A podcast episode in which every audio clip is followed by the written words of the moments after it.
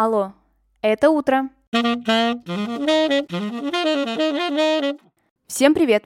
Меня зовут Ксения Родионова, и вы слушаете ежедневный утренний подкаст «Алло, это утро». С понедельника по пятницу я здесь рассказываю о дне в истории, прошлом, настоящем или будущем.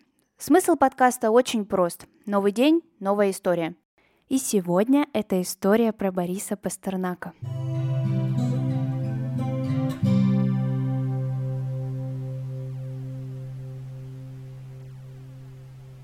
Сегодня исполняется 132 года со дня рождения советского поэта и писателя Бориса Леонидовича Пастернака.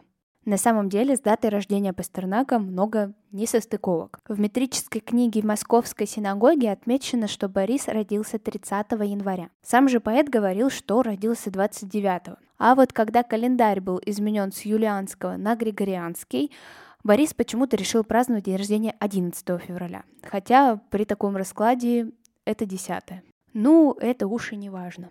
Родился Борис в творческой еврейской семье. Его мать была пианисткой, а отец художником.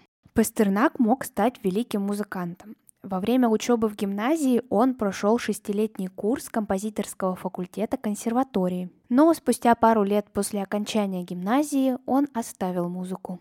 Высшее образование получал в Московском университете. Сначала поступил на юридический, но там ему не понравилось, и он перевелся на историко-филологический факультет. По окончанию университета так и не явился за дипломом. Он до сих пор хранится в архиве университета. Первые книги Пастернака увидели свет в десятые годы XX века. В искусстве это время принято считать окончанием Серебряного века. В творчестве Пастернака соединяются две противоположности. С одной стороны, это футуризм, который присущ тому времени, когда творил Пастернак. А с другой стороны, это сохранение традиций. Поэзия Пастернака всегда была тесно связана с классиками – Пушкиным, Лермонтовым, Фетом.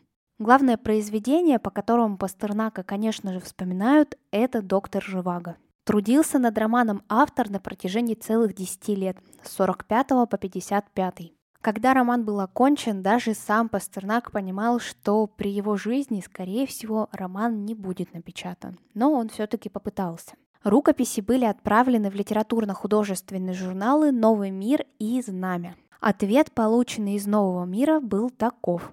Как люди, стоящие на позиции прямо противоположной вашей, мы, естественно, считаем, что о публикации вашего романа на страницах журнала «Новый мир» не может быть и речи. Возвращаем вам рукопись романа «Доктор Живаго». В СССР книга была запрещена из-за неоднозначной позиции автора по отношению к Октябрьской революции 1917 года. Поэтому первое издание книги вышло в Италии а позже в Голландии, Великобритании и США. В 1958 году ЦРУ выпустила следующее сообщение. Эта книга имеет огромную пропагандистскую ценность не только благодаря ее важному содержанию и свойству побуждать к размышлениям, но и благодаря обстоятельствам ее издания. У нас есть шанс заставить советских граждан призадуматься, что не в порядке с их правительством. Если литературный шедевр человека, который слывет величайшим из ныне живущих русских писателей, не могут достать, чтобы прочесть на языке оригинала, его собственные соотечественники на его собственной родине. И в том же году Пастернаку за роман «Доктор Живаго» присуждают Нобелевскую премию. Власть Советского Союза, конечно же, это воспринимала в негативном ключе, и Пастернаку пришлось отказаться от премии.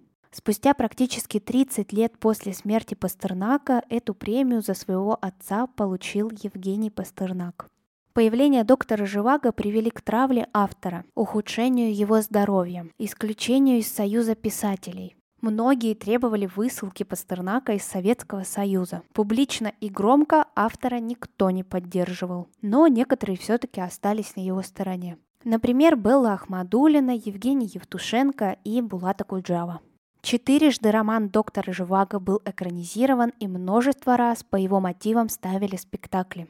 В России же впервые роман был напечатан только в 1988 году. А уже в современной России Пастернака обязательно включают в школьную программу по литературе.